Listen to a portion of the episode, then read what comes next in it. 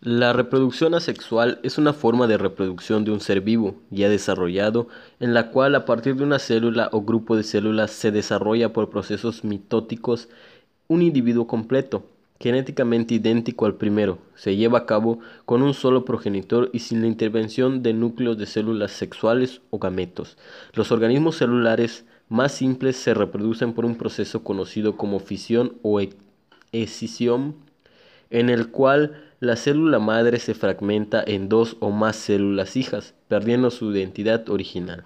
La división celular que da origen a la proliferación de las células que constituyen los tejidos, órganos y sistemas de los organismos pluricelulares no se considera una reproducción, aunque es casi idéntica al proceso de encisión binaria.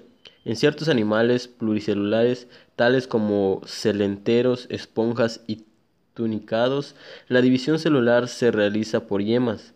Estas se originan en el cuerpo del organismo madre y después se separan para desarrollarse como nuevos organismos idénticos al primero. Este proceso conocido como gemación es análogo al proceso de reproducción vegetativa de las plantas, procesos reproductores como citados en los que un único organismo origina la descendencia. Se denomina científicamente reproducción asexual.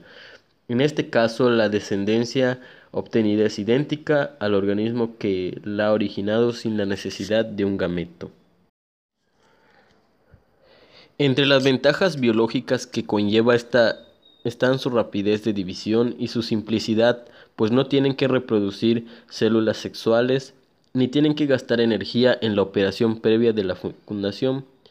De esta forma, un individuo aislado puede dar lugar a un gran número de descendientes por medio como la formación asexual de esporas, la fisión transversal o la gemación, facilitando la colonización rápida de nuevos territorios.